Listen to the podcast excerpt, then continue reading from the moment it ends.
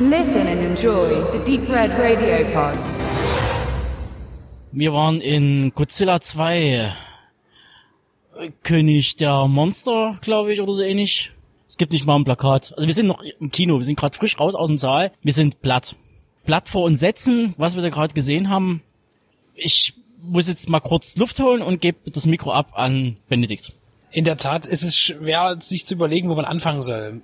Ich persönlich würde mich jetzt nicht als Godzilla-Experte bezeichnen, aber ich habe zumindest die Showa-Staffel gesehen. Ich habe auch die, ähm, ich habe alle Staffeln gesehen und mag die Showa und auch die Heisei-Staffel und ich habe dazu schon eine Meinung und äh, die Sache ist die, dass natürlich, wenn man immer sagt, ja, man möchte gerne noch das Alte bewahren, äh, das geht natürlich technisch halt nicht mehr. Wir reden jetzt hier von äh, Männern in Gummianzügen, wir reden von Modelleisenbahnplatten, die präpariert sind und, und gesprengt werden, also nur von physischen Effekten. Natürlich kann ich das von so einem Film wie jetzt nicht erwarten. Ja, und das hab, hab, ist klar. So. Aber was mich so geärgert hat, wo es wirklich eigentlich darum geht, auch hier die, diese Zerstörungssequenzen, die immer dazugehören, wenn eben zwei ganz große Kaijus aufeinander losgehen. Und das ist jetzt in dem amerikanischen Beispiel, das wir aktuell haben von 2019, absolut so schlecht umgesetzt, dass ich sage, dieses CGI zerstört diesen ganzen Film. Und dann kommt wieder, ja, du mit deinem alten Scheiß, aber ich sage immer wieder, was war denn bei Independence Day?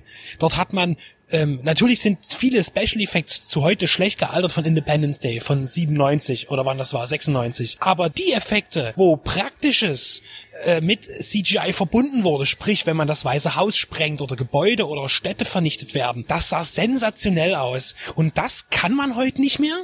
Geht das nicht mehr? Sind die Leute zu blöd dazu, einfach mal ähm, Häuser zu bauen in Maßstäben, was weiß ich wie, und das Ganze real zu sprengen und dann am Computer nachzubearbeiten, dass das irgendeine Form von Größe besitzt, optischer Größe? Das da, das, das da, das war wie ein, wie ein Malbuch. Gerade eben, was ein Kind ausgemalt hat, das, das keine Augen hat. Entschuldigung. Das, äh, und auch keine Farben. Weil der Film ist die ganze Zeit so dunkel gehalten. Es ist immer schlechtes Wetter und so weiter. Warum? damit man die Effekte nicht detailliert machen muss. Das ist der einzige Grund. Das ist einfach, und der Film hat 170 gekostet. 170, also nicht Dollar, sondern Millionen Dollar, ja, oder Yen. Und da sind wir bei, dem Thema Wanda Group. Das ist so ein bisschen, wo ich immer merke, Legendary Pictures wurde ja für ein paar Milliarden an die Wanda Group verkauft, also ein riesengroßer chinesischer Medienkonzern. Und seitdem, äh, finde ich, lässt das auch ganz schön nach, weil sich die, die Effektqualität mehr, ohne jetzt den allgemein schlecht zu machen, an den chinesischen Markt ähm, richtet und nicht mehr eben an den eher amerikanischen Markt. Und da finde ich persönlich sehe ich einen optischen Verfall. Und das ist bei diesem Film ganz besonders schlecht, denn natürlich ist es schön, ähm, die Idee zu haben, wieder Rodan zu sehen, Mosra, hier auch wieder wie im Deutschen immer gerne Motra genannt wird also Musura im Original sozusagen und auch King Kong, der jetzt hier nicht eine Rolle spielt, aber Godzilla und natürlich King Ghidorah, der ja eigentlich der wahre König der Monster ist, das dreiköpfige Drachenmonster. Aber das bringt mir alles nichts, wenn das alles äh, so so das ist lieblos dort. Man sieht diesem Monster ganz selten in kompletter Aufnahme. Man ist immer ganz nah dran, damit man das ganze Monster nicht zeigen muss. Äh, dann verschwindet es irgendwo und es ist eben nicht mehr so, dass man sich die Zeit genommen hat, das Monster direkt zu zeigen, wie eben in den 60er und 70er Jahren. Ich gehe jetzt mal von den ganz ernsten ersten beiden Teilen weg von Godzilla aus den 50ern, sondern gleich in die 60er, 70er, wo das alles schon ein bisschen mehr Trash-Charakter bekam. Und ja, und dann tanzte eben auch Godzilla mal auf, auf der Modelleisenbahnplatte und das war alles sehr albern und so weiter. Aber die Effekte bei den Schlachten, äh, die waren viel besser. Natürlich rudimentärer, aber es, hatte alles mehr Echtheit an sich, auch in diesem Gummi Universum. Trotzdem, und das, dieser Film besitzt keine innere Glaubwürdigkeit für sich selbst. Gut, ich fasse das mal zusammen.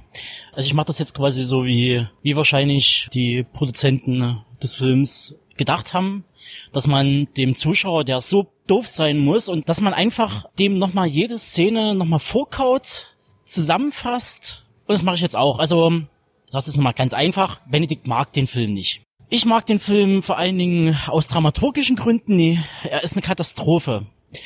Dieser eingehends erwähnte, es wird alles nochmal zusammengefasst, damit es wirklich der letzte Idiot begreift, was jetzt gemacht wird. Es gibt zum Beispiel eine Schlüsselszene, äh, relativ kurz vor dem großen Finale. Wir kommen ja auf Creed sozusagen nochmal zurück. Das quasi der Held, der muss erstmal scheitern. Und dann wird er wieder aufgebaut und dann kann er mit doppelter Kraft zurückschlagen und mit geballten Boxhänden auf der Treppe tanzen. Ja, das haben wir hier quasi auch gehabt. Die Treppe gab's, den Sockel. Es gab das wieder aufbauen durch eine Atombombe. Spoiler, hey. Und das wurde alles so minutiös vorbereitet. Wir schieben den in Atomzäpfchen in den Arsch. Das wusste jeder, das haben wir begriffen. Und zehn Minuten später ist dann der Superwissenschaftler mit grauen Haar und Brille. Also, du mir jetzt eine atomare Rakete neben Godzilla in die Luft jagen, um den wieder zu reaktivieren.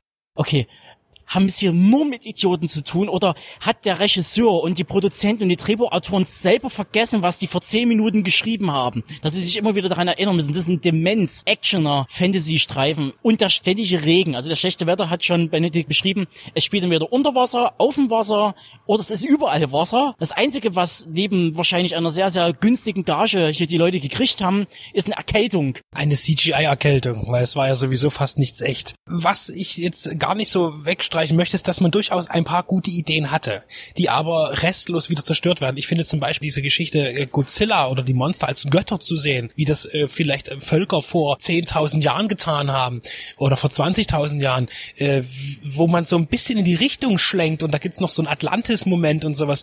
Das fand ich jetzt gar nicht so schlecht. Hätte man das ein bisschen tiefgründiger behandelt und vielleicht sogar mehr auf Storytelling gesetzt, als eben auf die Action, die in dem Film einfach nicht da ist, äh, die versucht wurde. Aber mehr Gutes kann ich dem Film jetzt nicht abgewinnen.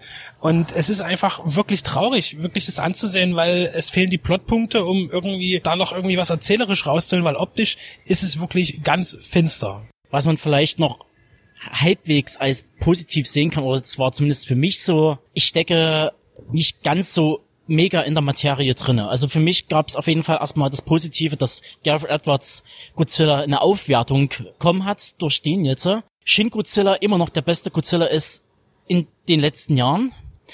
Und dass halt die Creature Design Sätze hier bei dem Godzilla, wenn man es mal gesehen hat, schon eher noch an den Original Monstern dran ist, wie Mothra hat schon ein bisschen Pelz und ist halt schon ein bisschen diesen Niedlichkeitsfaktor drinne, was ich ja auch erst dachte, das tun sie auch noch wegstreichen und dass es halt ein Kaiju in München gibt. Ein Wolperdinger wahrscheinlich.